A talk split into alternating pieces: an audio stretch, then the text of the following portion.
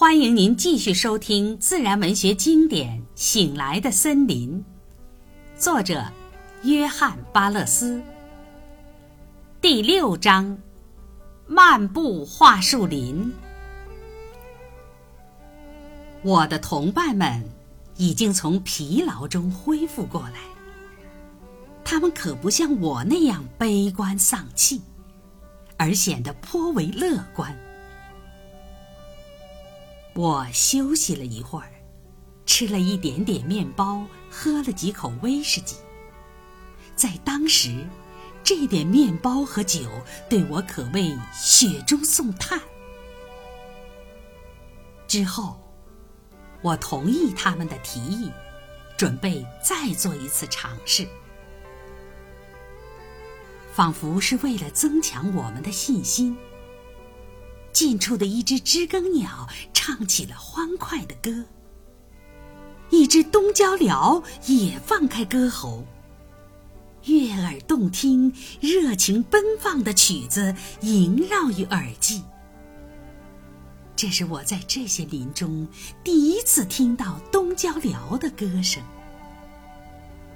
毫无疑问，这只鸟是我们一流鸣禽中的一员。倘若它像金丝雀那样，关在笼中也能长得好、唱得好，它将远远的超越后者。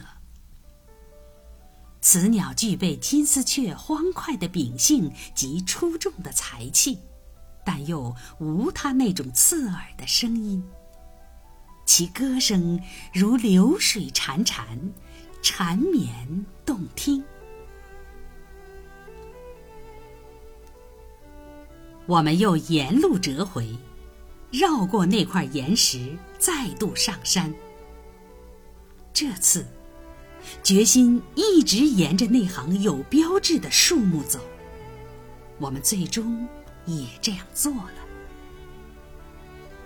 在走过了此地的右边之后，我们发现靠左侧走还是对的。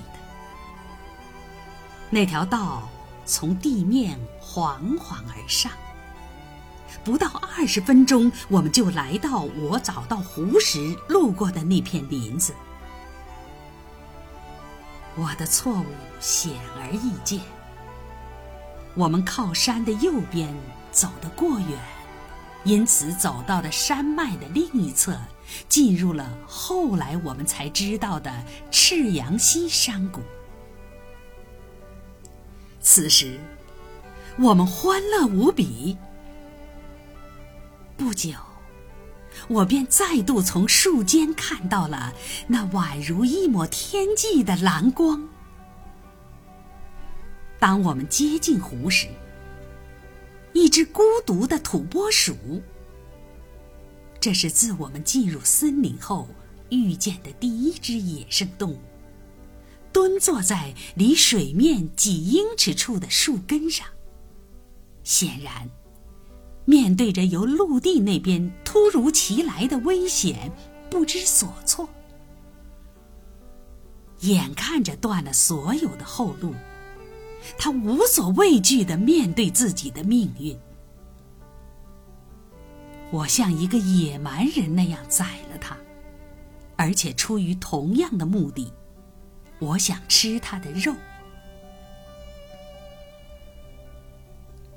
下午的阳光闪烁于湖面上，微风徐徐，碧波荡漾。一群牛羊在对面悠然吃草，领头牛的牛铃声越过湖面传入耳际，在荒野之中。那叮叮当当的响声显得浑厚悦耳。垂钓鳟鱼显然是首当其冲的事情。我们找到了停在湖畔的一个木筏，两人上了木筏，在约一英尺深的水面中漂流垂钓于托马斯湖上。可是。鳟鱼却迟迟不愿上钩。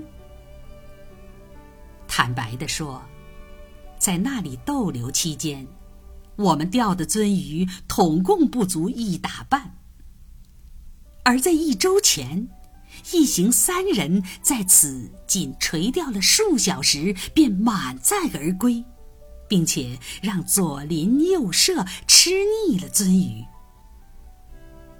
可是此时，不知是出于何种原因，鳟鱼却迟迟不肯上钩，或者说，根本不碰鱼饵。于是，我们只好开始捉翻车鱼。这种鱼虽然很小，但却很多。它们的巢也是沿湖畔而筑。在如餐盘大的一片地方，清除沉积物与腐烂的杂草，便显露出了卵石的底，十分鲜亮。一两尾鱼悬浮于其中，机警地监视着周围。一旦入侵者接近，它们便会恶狠狠地向它冲过去。这些鱼。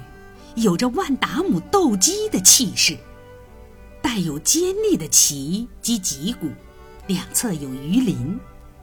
在与其他鱼类短兵相接的争斗中，它们肯定是一些令人可怕的家伙。对于一个饥饿的人而言，它们就像铁杉树针状的枝叶，令人失望。可是那天我们发现，尽管瘦而多刺，它们的肉却非常好吃。休息之后，我精神焕发，以夕阳为伴，前往探索湖的出口，看看是否能在那里钓到鳟鱼。而我的同伴则要在湖中再试一番身手。湖的出口通常类似于这种水域的状况，十分的平缓而隐秘。那条溪流约六或八英尺宽，在静静而缓缓地流过约十五或二十米的水路之后。仿佛顿悟出自由的可贵，陡然沿岩石跌落而下。